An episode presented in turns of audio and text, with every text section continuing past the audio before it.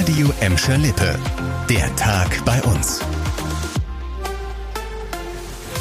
Mit Annika Böhnig, hallo zusammen. Die Hiobs-Botschaft hat sich heute Morgen schon angekündigt. Am Mittag war dann klar, Gaskunden bei uns müssen in der kalten Jahreszeit mehrere hundert Euro an Mehrkosten einplanen.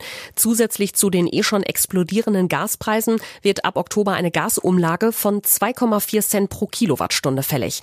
Die genaue Höhe dieser Umlage hat die zuständige Stelle heute Mittag bekannt gegeben. Sie ist zwar ein bisschen niedriger als befürchtet, aber trotzdem wird es teuer.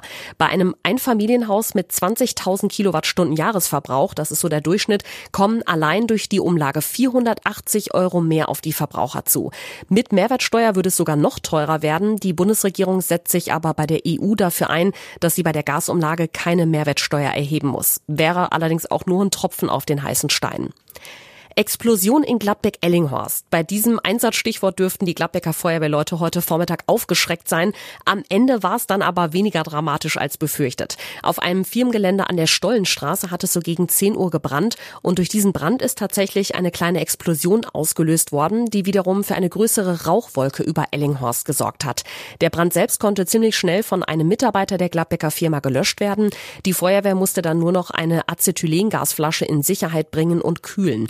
Verletzte oder größere Schäden gab es nicht. Was da genau passiert ist, ermittelt jetzt die Polizei. Ihr habt's wahrscheinlich selbst schon gemerkt, das Restaurant um die Ecke hat plötzlich mehr Ruhetage. Im Lieblingscafé dauert's länger, bis ihr euren Kaffee bekommt. Die Gastronomie bei uns hat ein großes Personal- und Nachwuchsproblem.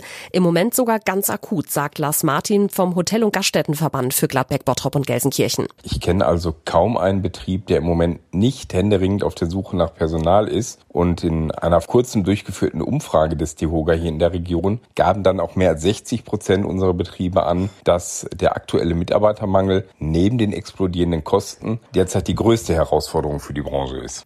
Langfristig könne eigentlich nur helfen, das Image der Gastronomie zu verbessern, sagt der DEHOGA-Sprecher, zum Beispiel mit besseren Ausbildungsjobs oder besseren Rahmenbedingungen auch für Einwanderer. Da sieht der Branchenverband die Politik in der Pflicht.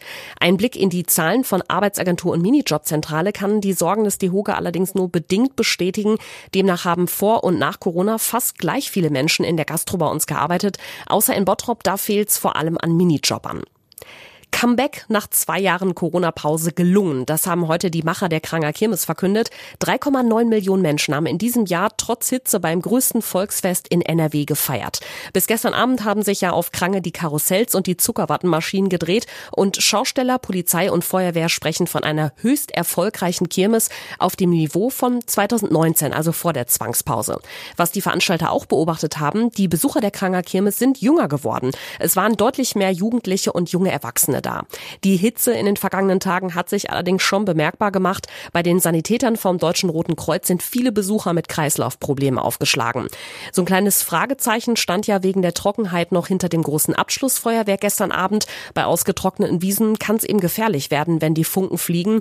Kurz vorher gab es dann aber Entwarnung. Das Feuerwerk konnte steigen und war teilweise bis Gelsenkirchen zu sehen. Ab heute heißt es also für kranke Fans warten auf 2023.